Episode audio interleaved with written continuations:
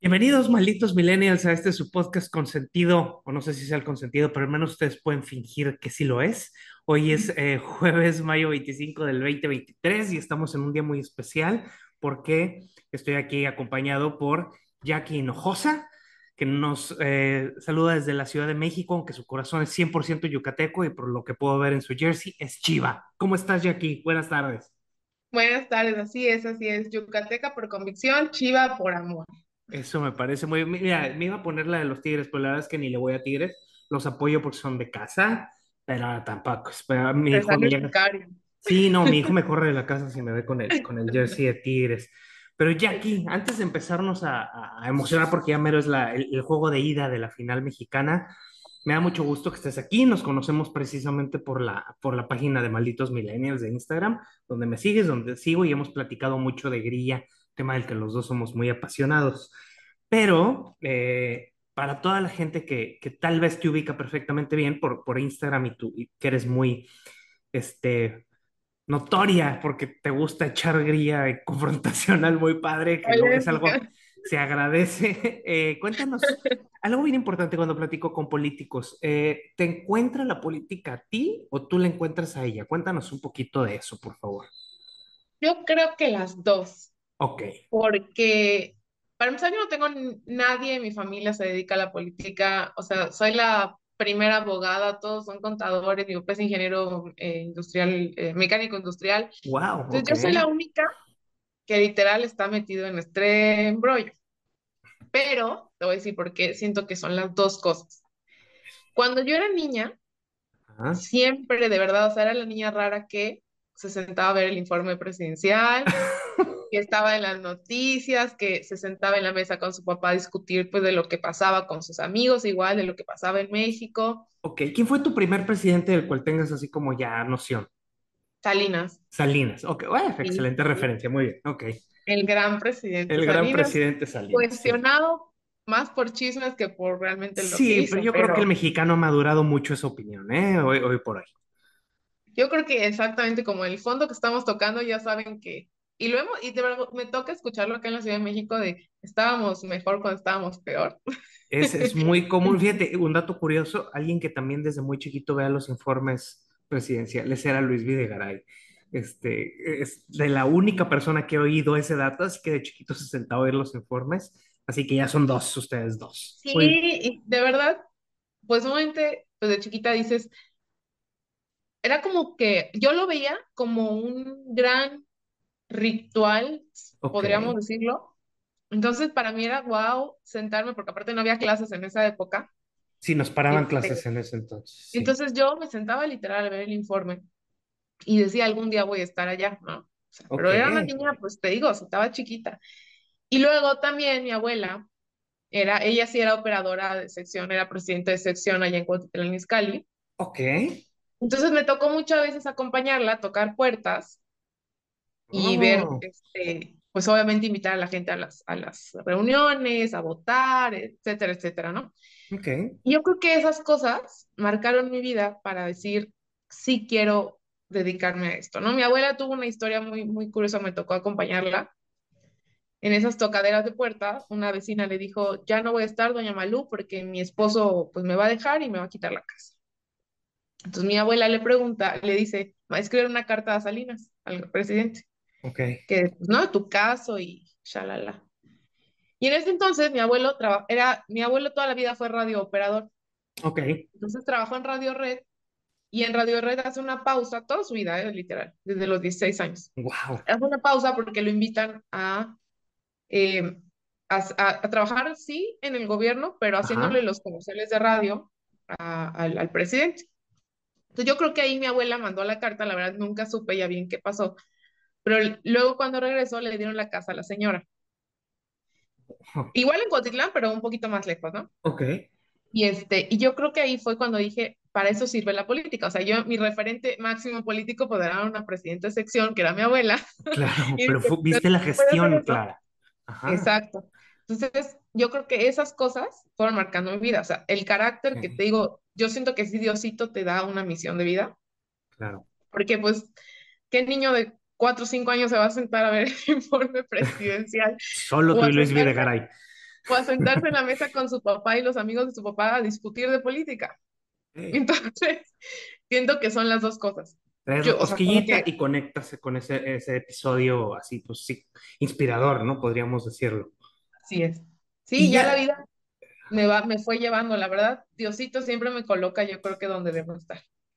Oye, y era, me imagino tu, tu abuelita era del PRI, obviamente, ¿no? Por eso la, la, conexión. Y entonces, obviamente, el, el, tema de involucrarte en este partido, pues fue prácticamente natural, ¿no? Orgánicamente.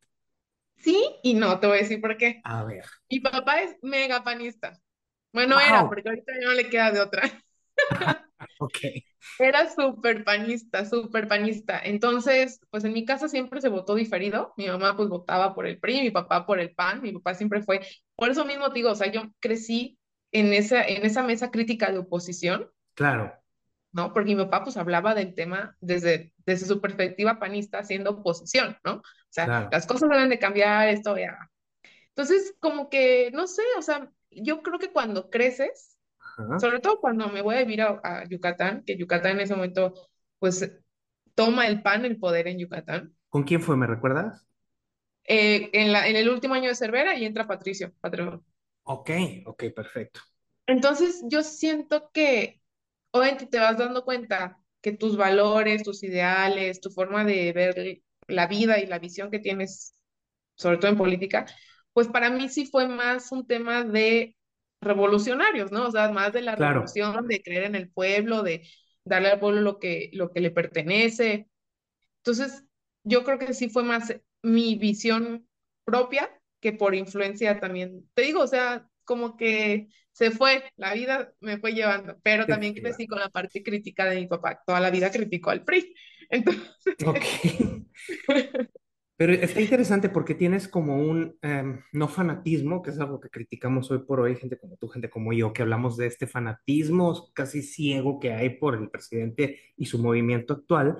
Entonces, a lo mejor, entonces sí, eres priista, pero también traes un background ahí de, de, tu papá que te hizo decir, ok, no somos perfectos, ¿no? Y estamos lejanos de serlos. Ah, ah, digo, ojo, yo estoy hablando en plural, pero no estoy afiliado al partido, pero vaya, en el caso de ella que dices, no, el partido no es perfecto, pero este pues ninguno lo es y tienes como un, un poquito de, de, filtro y de perspectiva de cuáles son las fallas, que es algo que yo creo que los periodistas hoy por hoy ya tienen, o sea, como que ya no se apasionan como antes, eh, ya se ubican mejor de que sí, pues la verdad se regó aquí y hay malos elementos y hubo y ya se fueron y, y tan tan, ¿no? Estando en, en, Yucatán, en Yucatán querido, porque yo también eh, quiero mucho Yucatán, mucho, mucho, mucho, este, es la tierra prometida. Es la tierra prometida. Realmente la gente, yo cuando llegué a Yucatán y conocí a la gente, yo le decía a la gente, le digo a la gente de Nuevo León, el día que México, que los mexicanos amemos a México como los yucatecos aman a Yucatán, este país cambia. O sea, y para bien y se va para arriba porque es un amor increíble que tienen para su tierra. Con esta influencia y este poquito de preámbulo de esta gran hermana república, eh, ¿cómo, te, ¿cómo te vas colando ya estando en Yucatán al, al mundo de la política? ¿A través de la escuela o cómo le haces? También te digo, es que por eso yo siempre le digo que Dios sí te da una misión. Tienes porque, tu destino. sí, o sea, porque una que tampoco tiene familia en Yucatán, o sea, tengo mi familia que es los hermanos de mi papá que se fueron a vivir allá, pero que tampoco se dedican a la política. Ok. Entonces, tú que también conoces Yucatán, en ese aspecto Yucatán sí es muy arraigado, pues en las familias de la política, eh, pues todo se conoce, ¿no? Pues entre los panistas que son de la casta divina y los priistas mm. que pues son del pueblo y también había ahí turcos y, ¿no? Entonces, entrar allá, siento que sí fue, pues sí, yo creo que un poquito de ayuda de arriba porque pues llegas sin, sin, sin nada, o sea, a ver, llegas a conocer gente nueva, entonces, llego yo a los 10 años, eso sí, llego a los 10 años. Entonces, cuando yo tengo mi primer contacto con, la política fue, obviamente yo siempre quería hacer, estar en la política, ¿no? Entonces lo comentas y siempre llega, en Yucatán todos nos conocemos, y siempre llegas y conoces a alguien que esté involucrado, ¿no? Claro. Entonces yo tenía 16 años y yo dije, no, pues yo quiero dedicarme a esto, no sé ah, pues fíjate que yo estoy en el PRI, ¿no? En ese entonces era Vida Gómez. Ok. Vida Gómez y me dice, va a haber campaña ahorita, este, eh, participa, acompaña, no, no sé qué. Y yo pues dije, pues sí, ¿no? Porque es lo que yo quería. Y sí, así fue. Y luego sí me separé un poquito porque pues estaba yo ya en la prepa y pues obviamente la prepa pues un poquito complicada, luego me, para salir de la prepa y me tomó un año eh, para ahorrar para pagarme la universidad y trabajé en la Chrysler, en la Chrysler, el patrocinio. Por favor. y luego entro ya me entro a la Universidad Autónoma de Yucatán. La UADI pues la cuna famosísima la política de los grillos de Yucatán. Si no saben, para la gente que nos escucha que no tiene mucha noción de Yucatán, ustedes no saben lo sabrosa que es la política de la Universidad Autónoma de Yucatán. Realmente ahí se gesta la, la política local, grueso. ¿eh? Yo no, nunca lo había visto en ningún lugar así como en Yucatán. Como, sí, yo creo que sí es el preámbulo como Sí, literal como Harry Potter, o sea, y te el sombrero. O sea, de verdad, la Universidad Autónoma sí es. Entonces tengo la fortuna de entrar a la, universidad porque también es una universidad muy peleada en el sureste. Muy peleada, sí, porque es muy buena. Sí, entonces Tengo, tengo la fortuna de entrar y pues ahí ya conozco a varios personajes, pues está el hijo de Jorge Carlos Ramírez Marín, croata. Saludo a croata. Estaba también en ese momento otro sobrino del que fue gobernador, Olan Zapata. Y pues muchos, a ver, pues obviamente la mayoría de los diputados locales, por ejemplo, hoy en día, sin contar los pasados, pues estudiaron en la autónoma, Chucho Bayote, que este, me tocó el presidente de la sociedad de adultos. Es correcto, ahora me reí. Sí. Muy bien. Este, entonces entras al mundo y pues empiezas a desarrollarte, ¿no? Claro. Obviamente, yo tengo ahí, y se lo digo a todos los chavos, una experiencia de entrar a la universidad y pues también fue un poco difícil porque aparte vienes de privada, entonces es como creen que eres pues diferente a los que vienen de la prepa 1 o la prepa 2. Claro. Cuando no, te digo, yo me pasé un año ahorrando para pagarme la universidad, ¿no? Los, los gastitos. Sí, claro. Entonces sí es como un poquito el choque cultural, pero te vas abriendo camino y pues empiezan, y aparte ese año iba a haber elecciones de la Facultad de Derecho. Entonces imagínate la grilla. pone eso tremendo, de verdad. Así tremendo. Entonces, literal era, pues me iba a fiestas, porque eran fiestas de integración, unas dichosas fiestas de integración para, para hacer grillita, y sí descuide un poco la universidad, la verdad, las faltas, porque aparte te dicen típico de que pues uno no sabe cómo funciona la prepa 1 o la prepa 2, entonces la agarran y la chamaquean, entonces te dicen, no, no te preocupes, te justificamos la falta, y pues yo, ah, sí, ya sabes. y confiaste.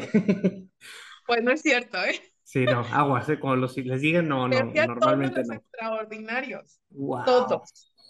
Entonces, sí, fue aprender a equilibrar y decir, a ver, y aquí, o sea, está padre que estés grillando y que no sé qué, pero pues también aplícate, o sea, no es cual, no, o sea, es una gran oportunidad estar en, en la UADI, es una, ¿no? No tienes otra opción más que estar aquí. Y pues sí, fue así de, no me puedo dedicar tanto a esta grilla escolar, porque si no me va a llevar la fregada, ¿no? Y yo sí quería ser presidenta de la Facultad de Derecho, no ese año, porque todavía yo iba, digo, en primer semestre. Ibas entrando, ok. Sino ya después, que son dos años después. Entonces, el plan era, pues obviamente, conocer a todos, ya sabes, ¿no? Las fiestas de integración y todo. Y luego me dice un amigo de Chucho, me dice, no, ¿sabes qué? Ya sabemos qué vamos a hacer para que te conozcan todos. Y yo, ¿qué? ¿Sabes? Ah que te tienes que escribir a señorita derecho. Y yo, wow, ok. Y yo, pues dije, no, pero como ese año el, el señorita México se hizo como denuncia a tu señorita México, pues en la facultad como que lo copiaron y mis amigas sí me denunciaron según esto y yo pues no sabía decir que no. Gano el concurso y, y ese sí como la grilla, ¿no? Luego de ahí, por eso digo que Diosito te va llevando. Por eso eres fan de la película esta de Legally Blonde. Ahora, no, eh, no, no. Más o menos. Te digo que, mira, por algo pasan las cosas y Diosito siempre eres como Eres como una Elle de Legally Blonde y una Regina George, como un híbrido por ahí, ¿eh? Sí. Pero en ese momento tenía el pelo rojo, así que... Ok, entonces todavía no, no estaba tan... No, todavía no estaba así muy rubia como ahorita, muy rubia natural. Ah. y luego ganó Hizo, hizo, un stop en la, grilla, en la grilla estudiantil porque dice me va a llevar la fregada estudiantilmente. Sí. Pero una amiga que también ya trabajaba con Angélica Araujo en la alcaldía, me dice, oye, va a ser eh, la flor más bella de la CNC, que la CNC es la Confederación Nacional Campesina del PRI, el área, eh, pues sí, agrícola, agrónoma y, y, rural. Y me dice, ¿y por qué no representas a Mérida? Y otra vez la Jackie que no sabe decir que no, ¿verdad? Y yo, bueno, pero la verdad me daba pena. A ver, yo no le dije a nadie, o sea, solo fue mi mamá a apoyarme al evento, o sea, literal. Me dio pena, la verdad. O sea, dije, pero que lo gano. Muy bien.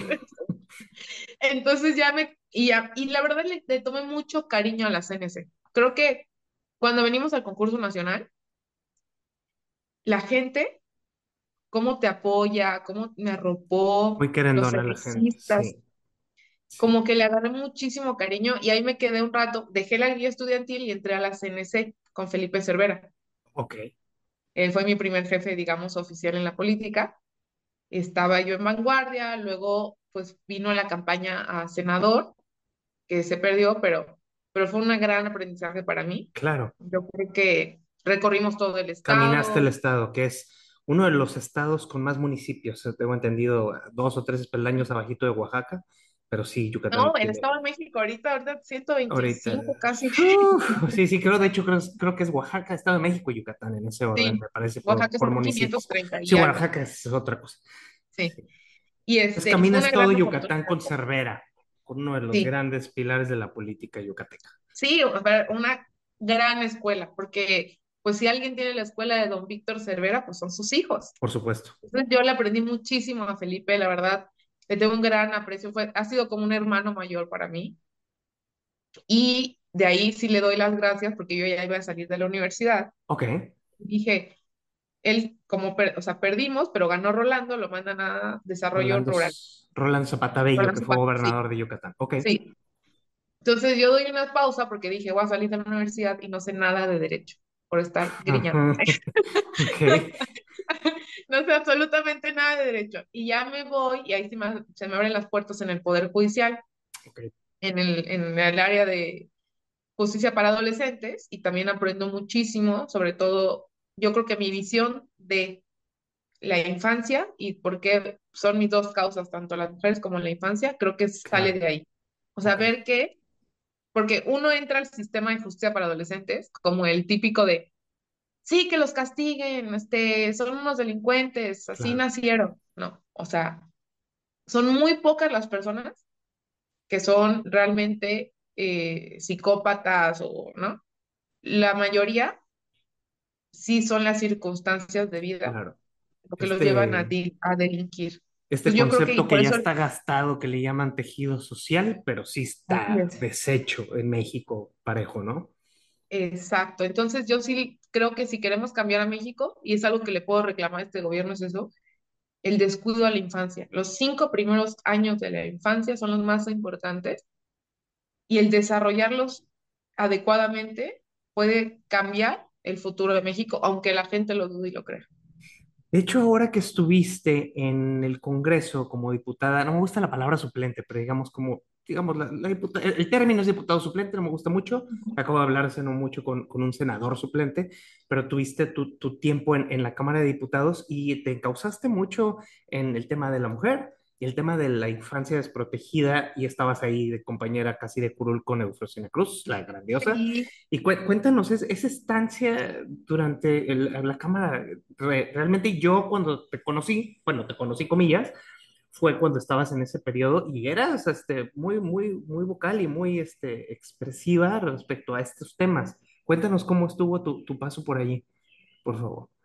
Sí, mira, eh, y vuelvo vuelvo a sacar el tema de Dios porque es muy importante. Te voy a contar el día que me hablaron para decirme que yo tomaba protesta el primero de marzo. Casi cumplí un año. Okay. Yo estaba en Mérida y me invitaron a un evento de, de la CONAJO, que es una agrupación de jóvenes. Ok. Y este, y ya la verdad no quería ir, o sea, yo dije, no, o sea, ¿para qué voy? La verdad estaba desganada, porque luego, pues esta rueda de la fortuna de la política te puede ir muy bien y te puede ir muy mal, y yo, yo estaba ya un año ya vaqueada, entonces yo dije, ¿para qué voy? Ya sabes, yo estaba así, no. Me dijo, no, ve, bueno, yo creo que ya sabía. Claro. Entonces, este, yo me estoy arreglando Y de repente recibo la llamada de un amigo. Y me dice, ya te van a, este, ¿qué pasó, diputada? No sé qué, ellos me están fregando, porque pues, a ver, no, o sea, sí, me están molestando otra vez. Y me dijo, no, no, te va a hablar el coordinador. Y yo así, pues dije, pues a ver. Ok. Y literal, recibo la llamada del coordinador y me dice el coordinador, este, ¿qué pasó, diputada? Este, felicidades, el lunes tomas, el, el martes primero de marzo tomas protesta, no sé qué. Yo así, ay, sí, gracias, Cordi. Cuelgo y mi papá sube y me toca la puerta, porque digo, ¿ya estás lista? Y yo así, yo, yo, y yo casi llorando, ¿sabes? Claro. ¿Qué te pasa? Y yo, es que, es que ya voy a ser diputada y nos soltamos a llorar los dos. Qué padre. Entonces, vamos y viajamos el martes, tomo protesta. Yo cumplo el 11 de junio. Geminiana, como yo. Geminiana. Muy bien. Y nací a las 11 de la mañana con 11 minutos. Entonces, a mí el 11 me significa mucho para mí. Entonces, cuando yo bajo... A, ver, ¿naciste el 11? A las 11.11, 11? Muy buen, muy buen augurio. no, escucha esto, está feo. Hasta te juro que lo recuerdo y se me sigue poniendo la piel chinita. Ajá. Entonces yo entro al pleno y me llevan a mi curul. El 11. Órale, wow. Wow, wow. definitivamente sí hay ahí un plan más arriba de lo humano que, que está haciendo. ¿eh? No, no, pues se nos va a correr, se va a correr ahí el, el, mascara y no queremos eso. Yo creo que sí hay un plan de Dios y porque aparte el curul la gente que a lo mejor no sabe, no, no lo escoges tú. Ok. Porque aparte yo entré después, para, para empezar. Yo entré después y estaban ya todos en, sesión. El curul pues se asigna desde el principio de la, de la, de la legislatura y eso había sido seis meses antes con la otra diputada, que es la diputada titular. Pero entonces cuando yo lo veo, de verdad, sí fue como, estoy en el lugar correcto. Claro, claro, claro. ¿Y lo disfrutaste? ¿Realmente fue algo? Pues siento que luego hay gente que acaba su, su término y dicen, que finalmente acabé. No, y, y, creo que tú sí lo, lo disfrutaste mucho. Sí, yo, yo la verdad estoy muy agradecida, me divertí mucho. Creo que pude hacer y aportar mi granito de arena en ese, en ese año. Tuve grandes compañeras como tú, y al lado de mí se sentaba Eufrosina Cruz. Y con ella también aprendí el tema de, de los niños. Ella hizo una iniciativa para castigar el matrimonio forzado que se sigue dando. Las costumbres que dice el presidente, ¿no? Exacto. eh, se me fue la, la palabra que dice Eufrosina, es eh, usos y, y no, se me fue, pero, pero la verdad dice, no hay que justificar eh, las, pues estas cosas con los usos y costumbres que ya no deberían de ser. Sí. Este, y sí, o sea, yo que también le digo a los chavos que he tenido oportunidad de platicar, yo creo que se ha perdido la disciplina en la Cámara de Diputados, porque ahorita con el tema de votar a distancia, pues la gente no va. Okay, yo sí puedo decir con la cabeza en alto que fui todos los días. Sí, sí, quien te sigue en tus redes sociales nos dimos cuenta, o sea, no hay modo. Y eso me, gracias. y eso me sirvió para conocer gente, para hacer amistades del, del PAN, hice muchas amistades, del MS algunos, ¿verdad? Ah, ok. El PRD que también siempre estaba. Entonces yo hice grandes amistades y conocí muchísima gente okay. que yo veía de niña y admiraba. ¿no? O sea, por ejemplo, también tuve la oportunidad de estar en la permanente, que esa es una, una responsabilidad muy, muy fuerte. Sí, claro. Es cuando hay receso y, se hace y se abre un periodo de, de, como extraordinario que se llama comisión permanente. Ok. Y que, y que cada voto cuenta. Entonces, por eso no cualquiera puede entrar a la comisión permanente. Para mí fue un gran honor. Y tenía de compañera a Beatriz Paredes Rangel nada más. O sea, para un en general, para la gente que le gusta la política, pues estás hablando de, de, una institución sota y es una persona pues, respetada y querida prácticamente por todos los partidos. Aunque lo nieguen, todo el mundo en este país entiende. es una institución. Sí, totalmente, eh, totalmente. Entonces, estar ahí, yo creo que todos los días me forjó carácter, me dio, me, me hizo también sentir en casa para yo poder tomar la tribuna con confianza. Claro. ¿No? Porque yo ya estaba ya, ya conocía a todos, entonces yo me subí a tribuna y ya podía ser yo, que sí soy un poco, pues, pues aventada, ¿verdad? Y, y poder hablar abiertamente sin, sin tapujos y, y de reclamar lo que se tenía que reclamar. Como tú dices, o sea, mis dos causas son las mujeres y los niños. Los niños, sí. Metí una iniciativa que, pues yo creo que está muy atorada, ¿verdad? A ver, era para que era para que un porcentaje del PIB sea intocable para la infancia. Ok. Porque obviamente estos cuates cada vez le quitan más y más y más recursos a la infancia. Y, por ejemplo, quitaron el tamiz, una prueba tan importante, que porque es caro. Tamiz es una prueba que se hace normalmente, para que sepan, este, cuando el bebé puede venir con algún mal congénito, algún tipo de eh, deshabilidad mental, cosas de ese tipo, y antes era gratuito, si no entiendo mal, y Así lo es. quitaron. O sea, y ahora tienes tú automático, o que... sea, Exacto. Sí, tú te aliviabas en el Seguro Social o en el Seguro Popular Insabi, que ya también También lo desaparecieron. quitaron, exacto. Exacto. Era automático, se le hace la prueba al niño tamiz para, como tú dices, saber si no tiene alguna enfermedad grave o pueda desarrollar una enfermedad grave. Bueno, pues lo Exacto. quitaron. Este, el tema de los medicamentos de los niños con cáncer creo que es algo que ya todos sabemos y que no hay que olvidarlo porque yo siento que a veces se pierde, pero todos los días siguen sin medicamentos. Y el tema de las mujeres, que también yo creo que también se fueron de mis luchas más férreas. Ahí me tuve la oportunidad de subirme a tribuna y defender esos temas, esos hechos. Hasta Bien. me agarré con nuestro amigo Noroña un día. Sí, claro, una épica batalla ahí con Oroña. De hecho, eh, en general, creo que ya ahora los mexicanos nos hemos aburrido mucho de la política y creo que de ahí viene hablando de Noroña.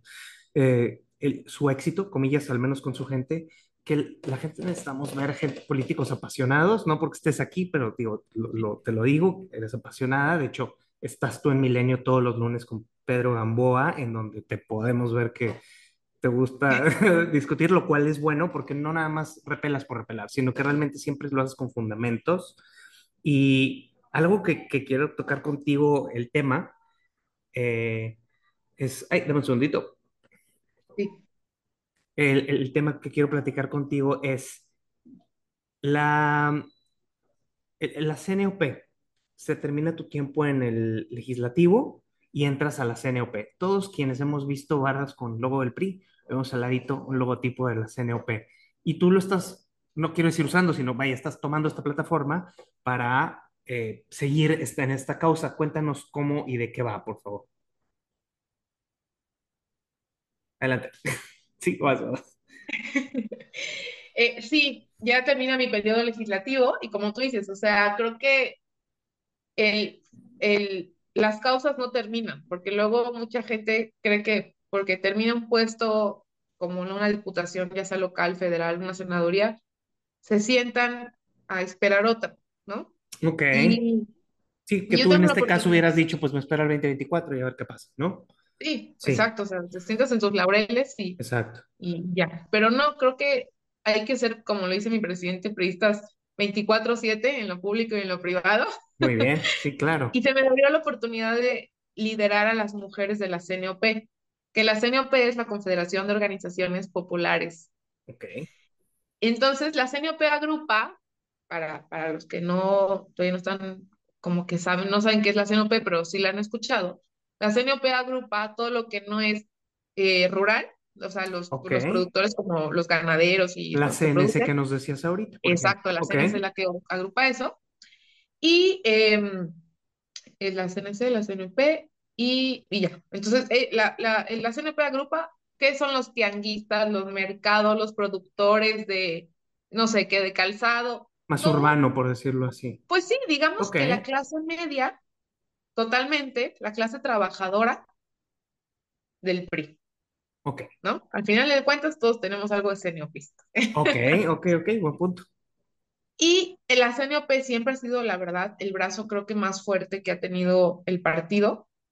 La mayoría de los presidentes han salido de la CNOP. Ok. Eh, Colosio dirigió también la CNOP, pues es, es distinguido CNOPista. Ok. Y ahorita me tocó pues agarrar la batuta de las mujeres y como lo he dicho, yo creo que más que liderar, hay que crear una red de mujeres sororas, rompernos el chip de que no estamos compitiendo entre nosotras, Ok. sino estamos compitiendo por nosotras. Y me ha tocado, te digo, ya llevo, el primero de abril tomé protesta. Ok, muy bien. Eh, ya la mayoría de los estados tienen ya dirigente, hay unos que tenemos que todavía tomar protesta como tu amado Nuevo León. Ok, está vacía ese hueco entonces. Está vacía todavía, pero Mm, ahí hay ok. unas propuestas por allá. Muy bien. Este, Jalisco, Veracruz, San Luis y ya. Pero los demás ya están articulados y están trabajando en, pues obviamente, afiliarnos, porque al final de cuentas, sí, sí también te afilias al PRI, pero tienes que agruparte a la CNOP, a la Confederación, ¿no? Como un brazo más del PRI. Y ahorita, la verdad, mi mayor trabajo ha sido estar en territorio en la campaña de Alejandra del Moral. Por eso digo que son 125 municipios y yo creo que me he recorrido ya hasta el día de ayer. A ver, 20, en el 20, el 20 de mayo tenía 20 municipios, pero el, fui a tres más, Ajá. entonces ya son como 55 municipios que me ha aventado en dos meses. Y este territorio, platicábamos que eh, de los estados mexicanos con más municipios, uno de ellos es Estado de México. Ahorita estás tú a full en, en- en la campaña que yo creo que es una de las más importantes que tenemos este año y obviamente el que viene, que es el Estado de México con Alejandra del Moral. Eh, es PRI, PAN, PRD, ¿no tienen alguno más? Nueva ¿O- Alianza. Nueva Alianza también. Eh, ¿cómo, cómo van? A ver, cuéntanos, porque digo, entre tu eh, aguerrida discusión que te gusta tener, en, ya sea en la tribuna, en tu curul, en Milenio, con Pedro Gamboa, eh, ¿cómo, cómo te está yendo? Porque tú estás haciendo tierra, o sea, estás en tierra, que es una chamba que por lo que estamos escuchando te gusta mucho. Cuéntanos cómo va en general ahí la cosa. Sí, la verdad yo disfruto mucho estar en campo y te voy a decir por qué. Luego olvidamos nosotros los políticos salirnos del círculo rojo. Ok. Y ¿Qué significa eso para el que no es político, para la gente que nos el escucha? círculo rojo es, Ajá. pues obviamente el ambiente en el que te desenvuelves, tus, tus, tus compañeros, los, que son de los otros partidos, como que los, el círculo, digamos, de la, sí, en ese caso de la Cámara o, de, o del PRI o del PAN, o sea, digamos que como si fueran tus compañeros de trabajo, incluyendo todos los partidos políticos, ese es el círculo rojo, ¿no? Y no, y se, y se nos olvida, perdón, ando un poco, voy a hacer un lolita ya. La... No, no, no, no. Este, y se nos olvida salir a hablar con la gente. Yo creo que también les da miedo a muchos, claro. ¿no? Sí, claro, claro. Y yo, yo disfruto mucho estar en territorio ahorita. De los 125 municipios que tiene el Estado de México, yo creo que ya llevo como 53. Ok, Este, y te voy a decir una cosa. El país es algo, es algo que sí me ha dado como bajón, digamos, ok. porque el país está muy polarizado. O sea, pero de verdad, muy polarizado. Pero también estoy feliz porque te- eso sí les puedo decir. Y por eso cada vez que voy a debatir a Milenio, se los digo, las encuestas, pues las, las gana quien las paga, la verdad. Claro, claro. Sabemos bien que las encuestas, las cuando... casas encuestadoras no viven de, de ser buena gente, ¿verdad? O sea, sí. O sea, no Entonces, estoy si diciendo que sean malos, pero vaya, No, de ahí pero, está un pero la changarro, sí. mayoría, Sí, ¿no? sí, claro. Y, pero cuando tú vas y tocas una puerta y pides que cuelguen una lona o que le, a, un auto le pongan la calcomanía, que eso Ok. todavía es más cañón porque dices, pues Ahí lo voy a andar moviendo. Sí, Exacto. sí. Y te dicen que sí, y te dicen lo preocupados que están por el Estado de México, por lo que Ok. está pasando en el país, que sí saben que les afectó lo del INSABI, que era el Seguro Popular, ok. lo de las guardi- Las guarderías. guarderías y las, insta- las estancias infantiles, lo que decíamos, no les importa la infancia y tampoco las mujeres, porque al final del día te están privando de o trabajas o cuidas a tu hijo, Sí, ahí le ¿no? pegaron a los dos, o sea, los niños y ellas Exacto. también sin salir a trabajar, Eh, claro. la seguridad también están muy preocupados por lo que está pasando en estados donde Morena llega y ven que el narcotráfico se apodera del estado. Yo digo, lo digo aquí muy seguido, venden la plaza los de Morena cada, cada estado que llegan. Parecería, ¿no? Porque realmente llegan y peor. Os digo, Tamaulipas nunca ha sido tranquilo, pero desde que entró Pero ya lleva Américo se estabilidad. puso tremendo, o sea, se ardió. Está A ver, como, Colima, exacto, Colima era como Yucatán, cierto, no era un paraíso. nada.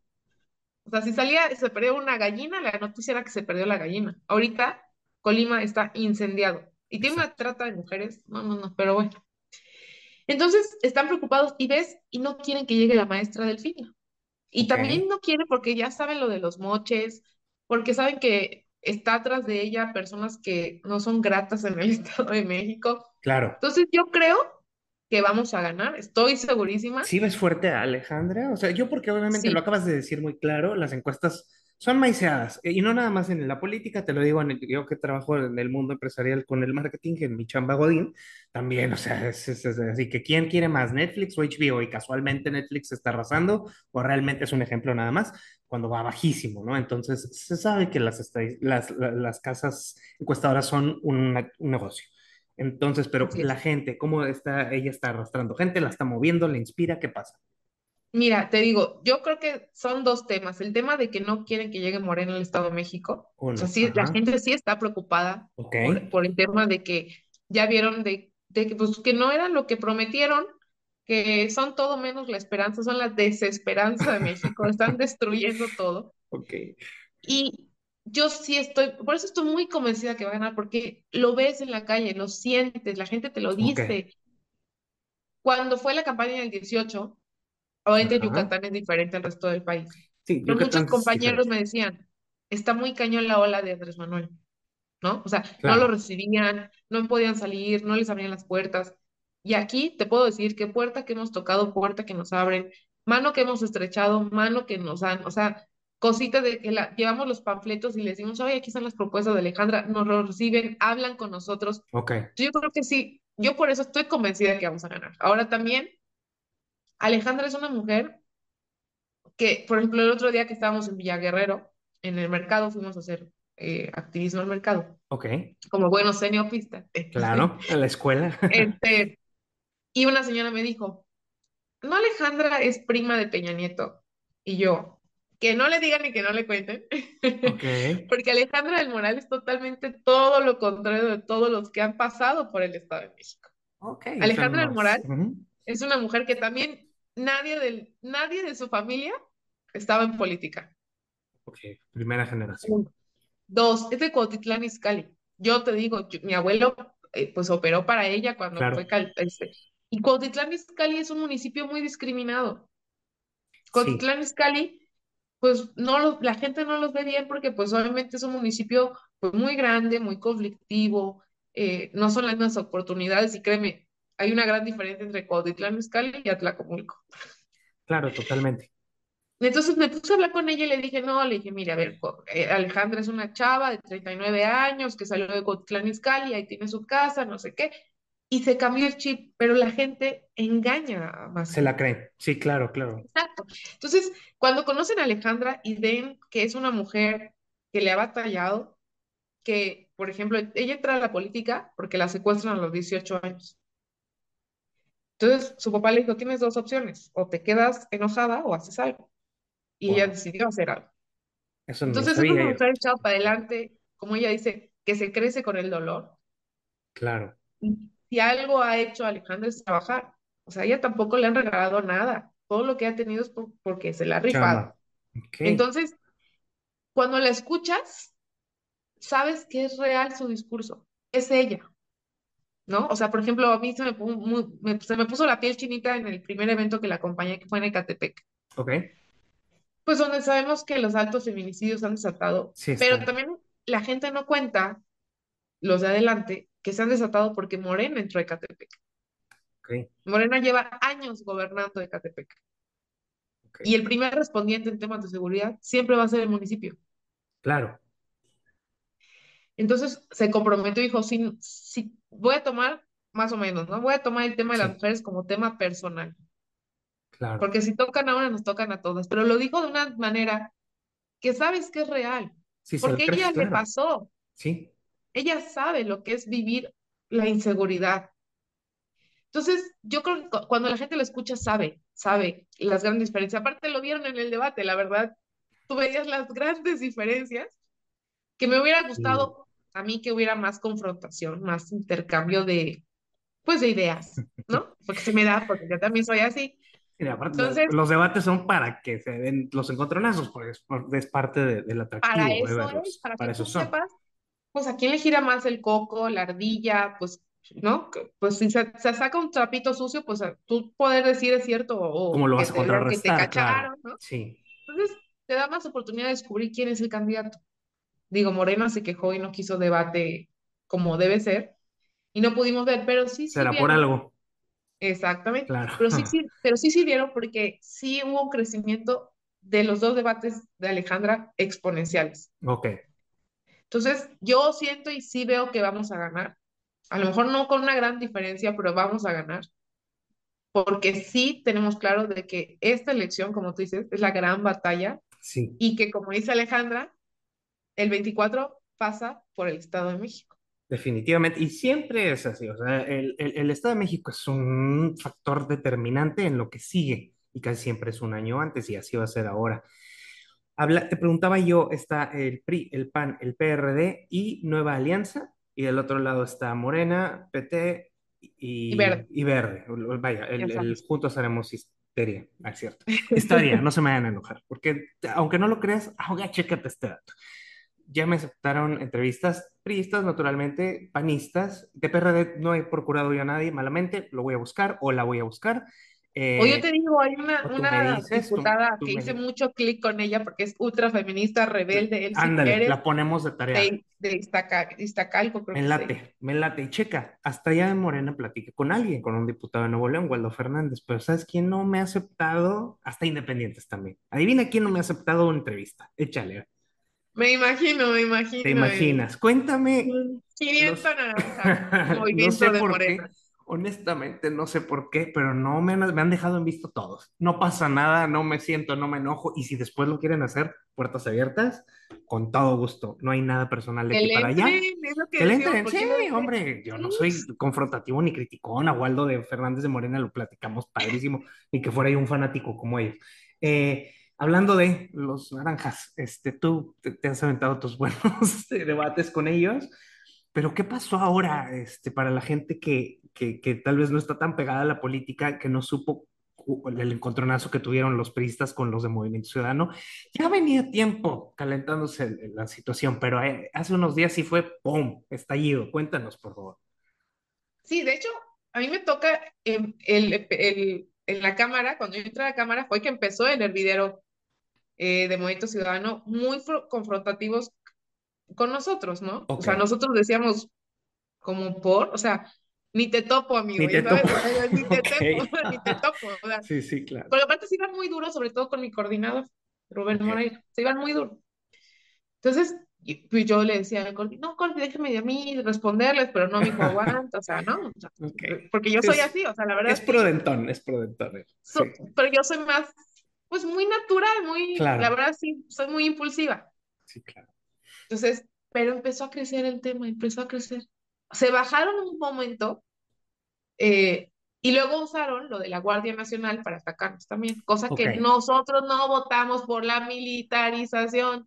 Gracias a Dios están en YouTube todos los videos. Sí, porque es el argumento que están usando, de que ustedes, y principalmente pues culpan al presidente del partido. ¿no? lo eh, pueden checar en, el YouTube de la Cámara de Diputados, votamos en contra de la militarización.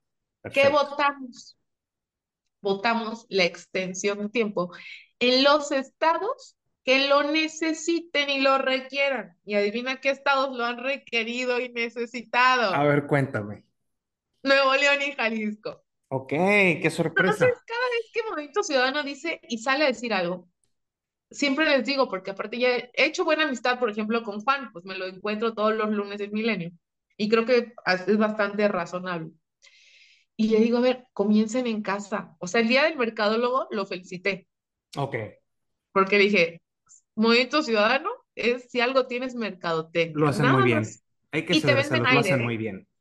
Porque si te dicen que es un partido, progresista, feminista, este, ¿qué más dicen? Bueno, el momento de la alegría, porque aparte ni siquiera tienen ideales, es solo alegría, ¿no? Ok. Te venden el, te voy a hacer feliz, pero pregúntale a la gente, y tú lo sabes, la gente de Nuevo León y de Jalisco si están felices. Se dividen las opiniones mucho. menos felices. Sí, claro. Entonces, le empiecen en casa, porque si revisas las votaciones, por ejemplo, en Quintana Roo, cuando eh, en Quintana Roo se discutió lo del tema del aborto, Ajá. El día de la votación, chin, adivina quién no llegó a la votación. Sí, La diputada del Movimiento Ciudadano y no dijo nada. Sí, claro. Entonces, no puedes salir a decir a la gente algo que no haces en casa. ¿Qué pasa con Movimiento Ciudadano Fingimiento Naranja, Movimiento de Morena? Voy a cantar el próximo lunes. Wow. Vemos, se nos, a veces en mexicano se le olvida muy rápido, sobre todo con partidos que son pequeños, porque son partido pequeño, sí, y que solo son pues de adorno y que para recibir dinero para sus integrantes, porque yo no le veo otra, otra cualidad a Movimiento Ciudadano más que, ¿no? Movimiento Ciudadano ya apoyó, y se lo dije, bueno, apoyó al PAN, apoyó al PRD, apoyó a Morena. ¿Qué busca Movimiento Ciudadano? Hacerle trabajo suyo a Morena, ¿eh? No me queda ni la más remota idea. Convergencia. Como se llamaban originalmente. Morena salió de Convergencia. Cierto. Y Convergencia salió Movimiento Ciudadano. Ok. Entonces, yo creo que son más que esquiroles, como dices, vieron, y aparte están asustadísimos los de Morena por lo de, lo de Alejandra. Entonces, qué curioso que ahorita que faltan dos semanas para la elección, que aparte se lo dije, a ver, se me hace de secundaria. De secundaria, pintar una barba y decir, no votes por fulanito. Se me hace de secundaria. Ok. La verdad. O sea, entonces realmente Alejandra del Moral repunta en Estado de México, que sí está repuntando, al menos hasta en las encuestas maiciadas está repuntando, tiene más reconocimiento. Entonces brinca, lo que ustedes están diciendo es que brinca Movimiento Ciudadano como a demeritar a Alejandra o en general a los partidos o en general MC Basoli, porque también tuvo que ver la, el, el, enunciado que dijo Dante Delgado, decir, que ellos van solos, ¿no? Entonces, como que siento Pero que... van solos, porque ni siquiera sacaron candidato, o sea, si hubieran sacado un candidato, pues le entras al debate, le entras a la pelea electoral, vamos a territorio a ganar los votos, pero no pintas una barda para decir no votes por, por fulanito. Ok. Porque, pues nada más está haciendo trabajo sucio. No sé si te enteraste, pero hace como dos semanas, tres semanas, eh, un grupo de, de Movimiento Ciudadano eh, de Tepozotlán, creo, creo que fue por allá, se reúnen con Alejandra del Moral. Ok. Y le brindan su apoyo. Gente de MC. gente de MC. Ok. Entonces yo le pregunto a algunos de MC, oye, ya viste que no sé qué, porque al final del día se trata de sumar, si eres oposición, ya no se trata, y se lo he dicho a la gente, no se trata ya de egos, no es ego, no es, no es ganar por ganar, porque para qué decir que ganó el PRI o ganar, que ganamos el PAN o que ganamos, no, esto se trata de un contrapeso político que lo necesitamos en el país, o sea, de verdad.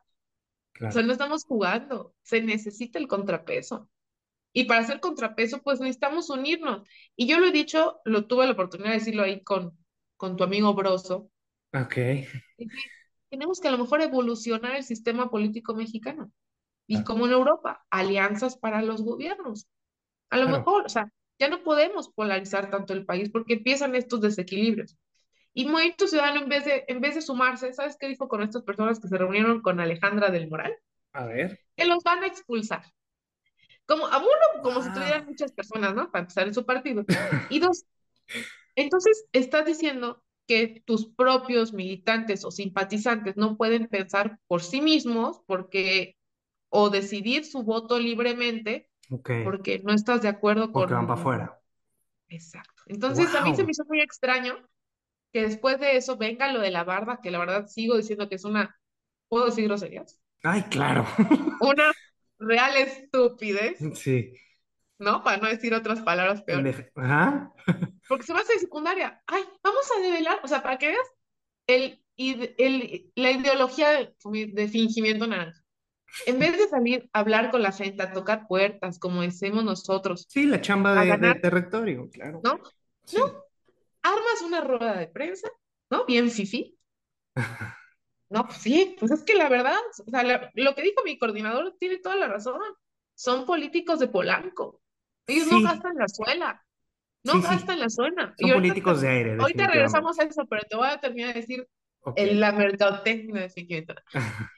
rueda de prensa pone una lona gigante negra, como si fuera una revelación de placa mural de, Diego Rivera. O sea, no, una cosa para decir, la, pinche barba, la parte jodida. O sea, no votes con el PRI ni a la esquina.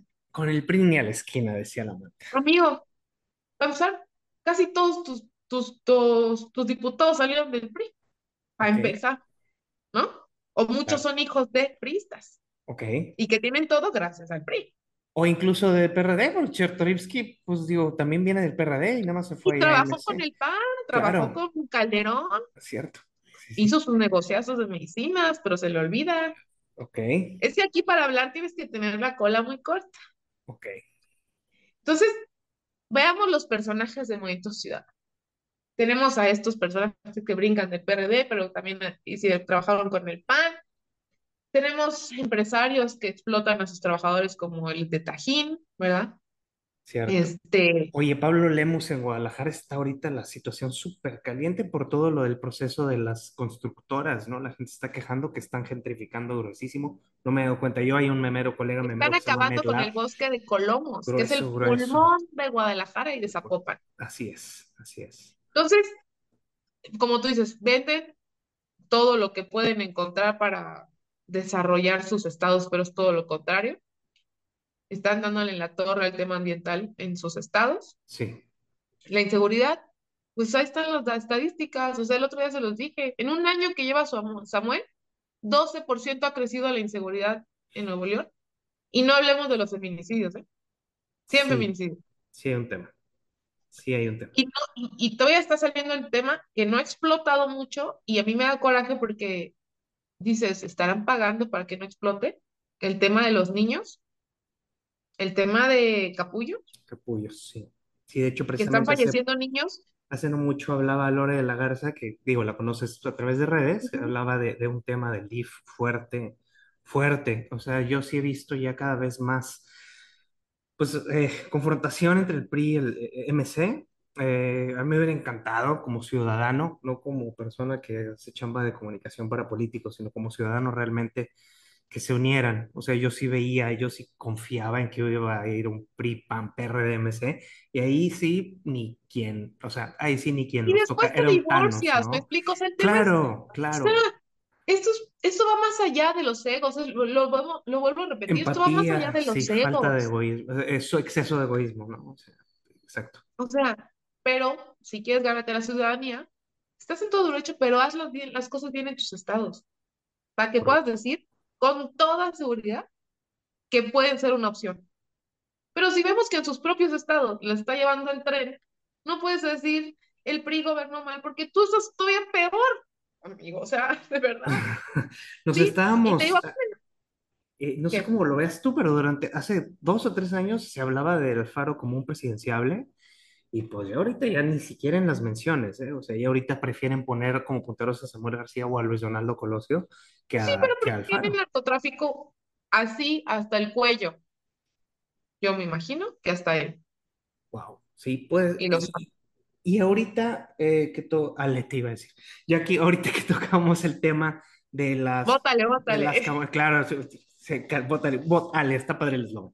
Eh, Hablando ya de estos temas ya tan, tan, tan electorales y tan precisos, la pregunta del millón y por la que todo el mundo llega a escuchar estos episodios cuando son con grillos, en el caso de Jackie Hinojosa, Jacqueline Hinojosa Madrigal, ¿qué, ¿cómo se ve Jackie para el 2024? ¿Qué tramas, qué, qué, qué, qué, qué travesuras traes entre manos? Cuéntanos. Mira, sí me lo han preguntado mucho. Ok. A veces sí me trato de sentar a reflexionar. Ok porque pues uno le dicen qué quieres, pues uno quiere ser hasta presidente de la República, ¿no? Claro, claro. Si estás, en, política es porque siempre aspiras a algo más. Pero por lo que te dije, yo sé que Diosito me va a colocar en el momento indicado y donde yo les iba. Y te voy a decir lo que siempre digo los domingos, aunque un amigo me diga que soy la prista más panista que conoces, porque soy muy católica. Es, Pero es tu vivir en Yucatán. El Yucatán, el Yucatán es muy devoto. Sí, yo te entiendo, sí. No, y por experiencias personales, digo, yo creo que... Claro. Y que todavía eres la primera invitada que habrá abierto. Yo no tengo cero problema, yo soy remocho, ¿eh? O sea, que adelante, que yo con la religión no tengo ningún problema. Este, pero qué bueno, creo que eres la primera invitada que abiertamente habla de su religión. Te felicito porque mucha gente le saca.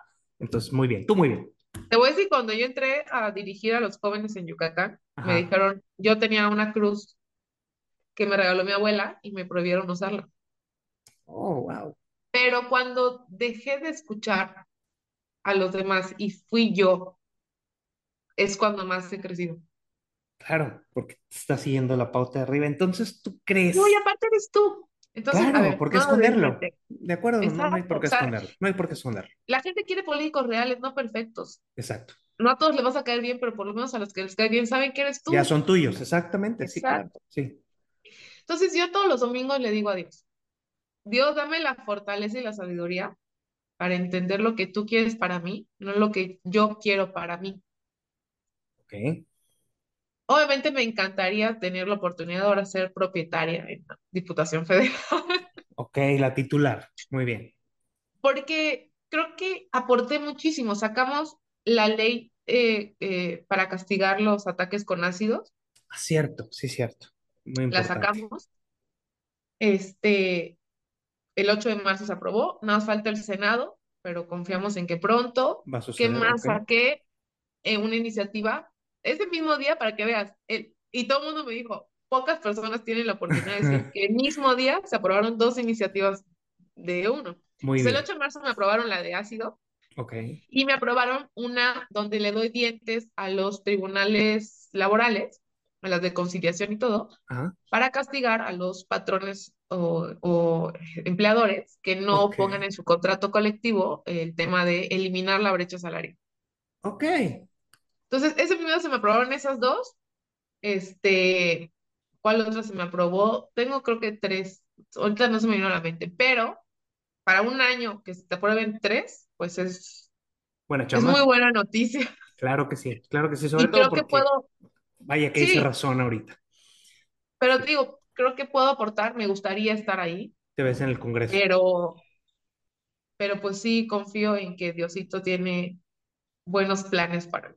Esperemos que así sea, Jackie. Eh, el tiempo es oro. Yo siempre le agradezco a mis invitados mucho porque es la única utilidad, moneda, asset activo que no se recupera nunca, ni siendo, yo creo que le preguntamos a Carlos Slim o a Warren Buffett y no, el tiempo no se puede recuperar. Agradezco que has eh, dadonos tiempo para platicar aquí conmigo, te lo agradezco mucho y ha sido un gustazo. Obviamente te desea la mejor de las suertes como lo hago con todos mis invitados. Y pues, por último, ¿Chivas o Tigres? Pues que, a ver, no hay de otras. No, Chivas de Guadalajara. dame un marcador para hoy jueves y que mañana nos juzgue. Aparte, si le va bien a la Chivas, le va bien a la selección, pues somos puro mexicano. Nosotros sí somos puro mexicano. No escatimes, da un marcador para hoy. Ay, Dios mío, yo creo que 2-1. 2-1. Vamos a ver. A favor de Chivas. yo, digo que... A ver, ajá. Alexis Vega, mi Alexito y el Pocho van a anotar. Muy, yo creo que va a ser un 2-0. Sí, no me vayan a odiar mis tigres eh, sin, sin, sin, hate. Creo que es un 2-0 Chivas, pero vamos a ver qué tal. Y aquí, despídete del auditorio. Muchísimas gracias.